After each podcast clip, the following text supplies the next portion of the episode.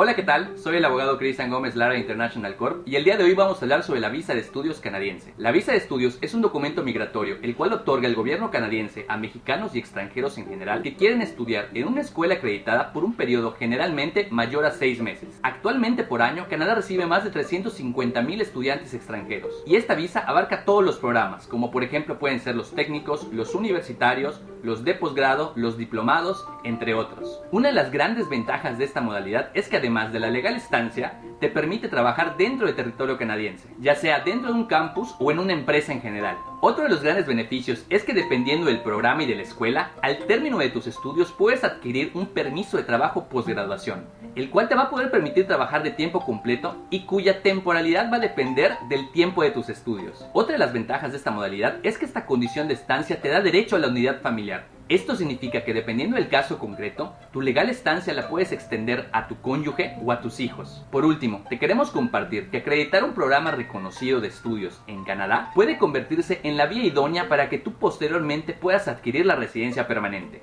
ya que esta modalidad otorga y acredita el perfil y algunos requisitos necesarios para poder aplicar a este tipo de programas, como por ejemplo son la acreditación del dominio del idioma francés o inglés, la experiencia laboral y el nivel académico.